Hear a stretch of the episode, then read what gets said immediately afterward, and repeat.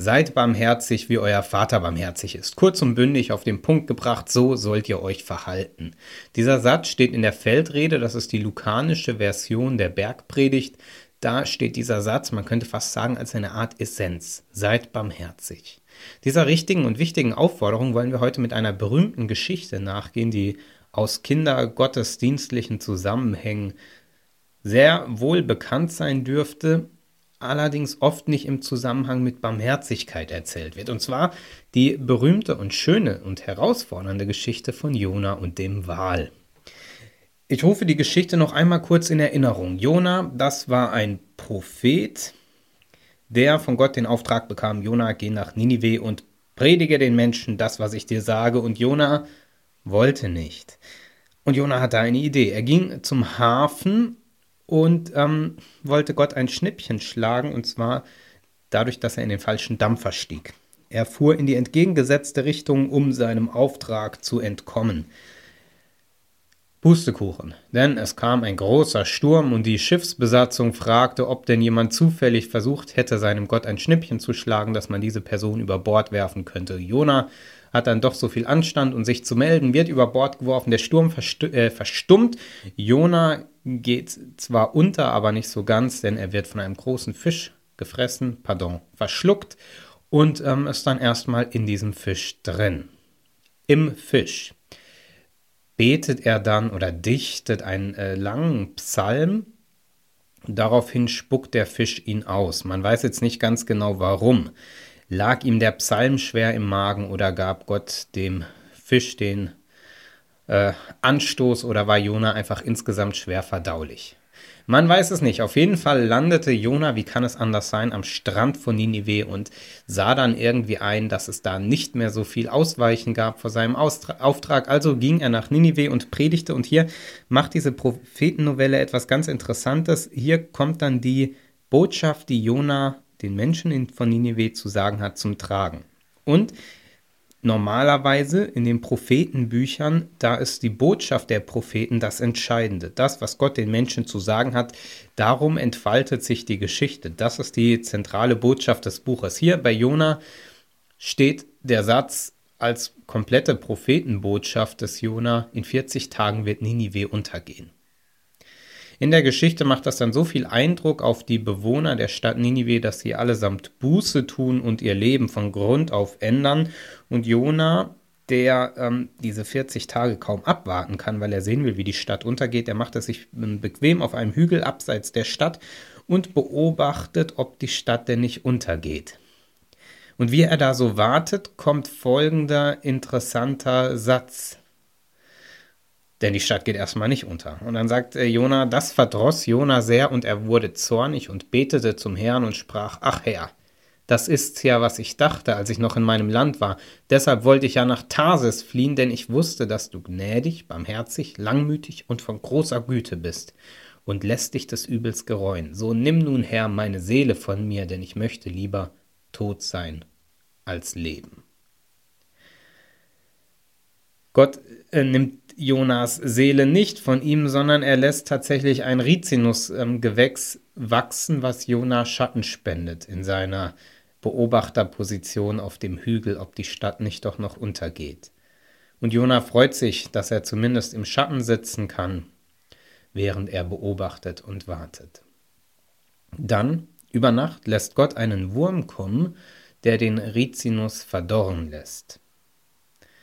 Und äh, Jona ist wieder äh, bis zum Tode betrübt und ärgert sich darüber. Und dann äh, endet die Geschichte und zwar mit einem äh, Redepart Gottes. Und der Herr sprach dich, jammert der Rizinus, um den du dich nicht gemüht hast. Du hast ihn auch nicht aufgezogen, der in einer Nacht wurde und in einer Nacht verdarb. Und mich sollte nicht jammern Ninive, eine so große Stadt, in der mehr als 120.000 Menschen sind, die nicht wissen, wo rechts und links ist. Dazu die vielen Tiere? Fragezeichen. Ende der Geschichte. Ja, so endet die Jona-Geschichte. Die Geschichte von diesem garstigen Propheten mit seiner Drohbotschaft in Ninive, der dann auf dem Hügel sitzt und auf den Untergang wartet und er kommt nicht. Und die Pointe die Zuspitzung, das Ende der Geschichte ist Gottes Frage, ob er nicht angesichts dieser vielen Menschen und Tiere, ob ihn nicht jammern sollte, ob er nicht barmherzig sein sollte. Jona geht nach Ninive, sagt, in 40 Tagen geht alles unter und dann macht er folgendes: Er begibt sich in eine Beobachterposition. Nach all der Tortur, Tortur mit dem Fisch und äh, der, der Botschaft da in Ninive vielleicht so ein bisschen Spektakel. Das wäre doch, wär doch ganz gut. Da oben auf dem Hügel, da ist es sicher, da ist es schön, da schaut er auf die Stadt und wartet von der Beobachterposition aus auf den Untergang. Und wartet.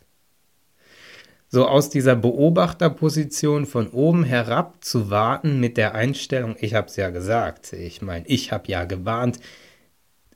Daran erinnert mich Jona ehrlich gesagt an manche moderne Zeitgenossen. Da gibt es auch viele so selbsternannte Mahner und Warner, die vom Beobachterposten aus auf die Apokalypse warten oder auf den Crash oder auf die Katastrophe oder auf die Strafe Gottes oder auf den Untergang des Abendlandes oder auf was auch immer.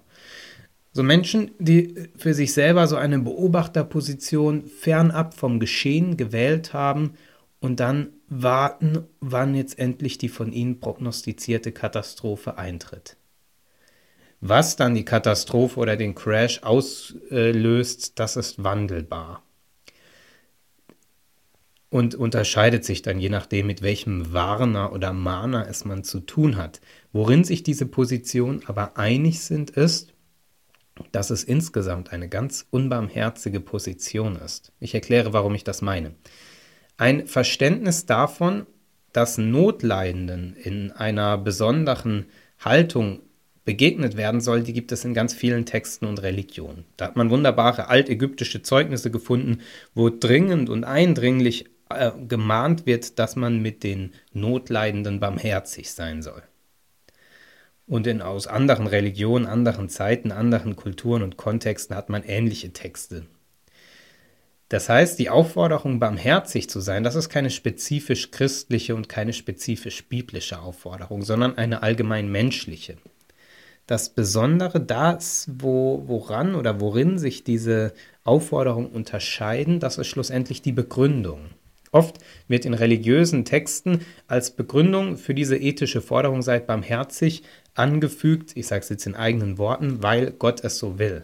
Weil Gott es will, weil ähm, äh, äh es Gott äh, fröhlich stimmt oder ähnliches, darum handelt barmherzig.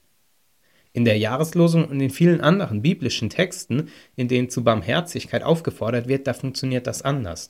Da heißt es, seid barmherzig wie, oder man könnte jetzt äh, besser äh, sagen, weil euer Vater barmherzig ist. Weil Gott barmherzig ist. Darum auch ihr. Seid barmherzig, weil ihr von Gott Barmherzigkeit kennengelernt und erfahren habt. Ja, seid barmherzig, weil das Wesen Gottes barmherzig Barmherzigkeit ist. Seid barmherzig als Folge, weil Gott barmherzig ist, darum auch ihr. Der gute Jona weiß das. Ach Herr, sagt er, das ist's ja, was ich dachte, als ich noch in meinem Land war. Deshalb wollte ich ja weggehen, denn ich wusste, dass du gnädig, barmherzig, langmütig und von großer Güte bist und so weiter. Der gute Jona weiß, dass Gott barmherzig ist. Das hat er ja selbst erfahren. Das kann er mit eigenen Augen beobachten. Das hat er am eigenen Fischleib erfahren. Der gute Jona weiß auch, dass aus der Barmherzigkeit Gottes eigentlich folgt, dass auch er oder wir als angesprochene Leserinnen und Leser dieser Novelle, dass auch wir barmherzig sein sollten. Barmherzig zu sein, das heißt in dieser Geschichte nicht zu zerstören, sondern zu handeln. Die Beobachterposition da oben auf dem Hügel, das ist kein barmherziges Handeln, das ist keine barmherzige Position, sondern es ist nur die distanzierte Rolle des Beobachters. Barmherzig handeln in dieser Geschichte, das tut Gott, nicht Jona. Gott, der weitere Chancen einräumt. Gott, der ähm, Jona begleitet bei seinem Weg und bei seinem Auftrag. Gott, der Jona etwas lernen lässt in der Geschichte. Gott, der ja Stadt und Land und Tier verschont, der sich den Menschen, weil er ihre Not und ihre Unkenntnis sieht, der sich erbarmt. Da wird in dieser Geschichte ein Kontrast aufgebaut, ein Kontrast zwischen Jona und Gott. Und Gott handelt barmherzig in dieser Geschichte und Jona nicht. Der, der sitzt da und beobachtet und wartet auf den Untergang. Ich glaube, diese Geschichte kann herausfordern oder soll herausfordern, das eigene Handeln zu reflektieren und vielleicht nachzufragen bei sich selber, wo man in dieser oft genug unbarmherzigen Beobachterposition ist. Und bei all dem gilt, dass barmherzig Handeln nicht nur Folge von Gottes Barmherzigkeit sein soll, sondern überdies auch noch ganz schön knifflig sein kann manchmal. Barmherzig handeln ist oft nicht leicht, denn systemisch gesehen hält barmherzig zu handeln oft Systeme überhaupt aufrecht.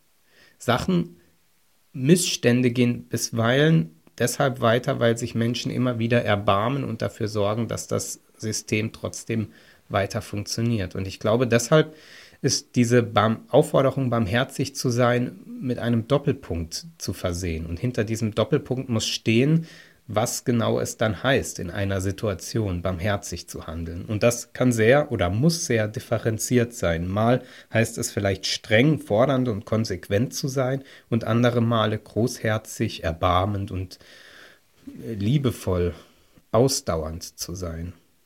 Barmherzig zu handeln, das braucht den konkreten Blick auf die Situation. Diesen konkreten Blick, den hat man allerdings nicht von weit oben vom Beobachterhügel, sondern dann und da, wo man sich den Situationen stellt, sich in Situationen hineinbegibt, die echte und konkrete Begegnung mit Menschen und Situationen und Herausforderungen wagt. Das heißt es, barmherzig zu sein.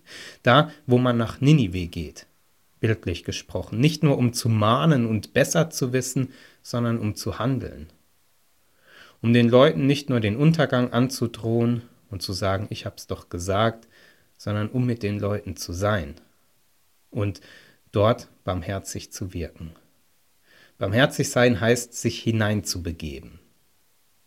Die Jona-Geschichte, die endet dann schlussendlich, ich habe es gesagt, mit einer Frage. Die ganze Erzählung endet mit der Frage an Jona bzw. an den Leser, sollte mich nicht jammern über die Stadt mit ihren Menschen und Tieren. Vielleicht lohnt es, diese Frage zusammen mit der Jahreslosung im Kopf zu behalten. Da, wo es heißt, wo die Jahreslosung zitiert wird dieses Jahr, seid barmherzig, wie euer Vater barmherzig ist, da diese Frage, die an Jona und an die Leserinnen und Leser gerichtet ist, mitschwingen und mitklingen zu lassen, sollte mich nicht jammern über die Stadt mit ihren Menschen und Tieren. Und da, wo ein jammert über Stadt und Land und Tier und Mensch, da begibt man sich vielleicht vom beobachtenden Hügel hinab in die Situation und Begegnung mit Menschen. Seid barmherzig, weil Gott barmherzig ist. Amen.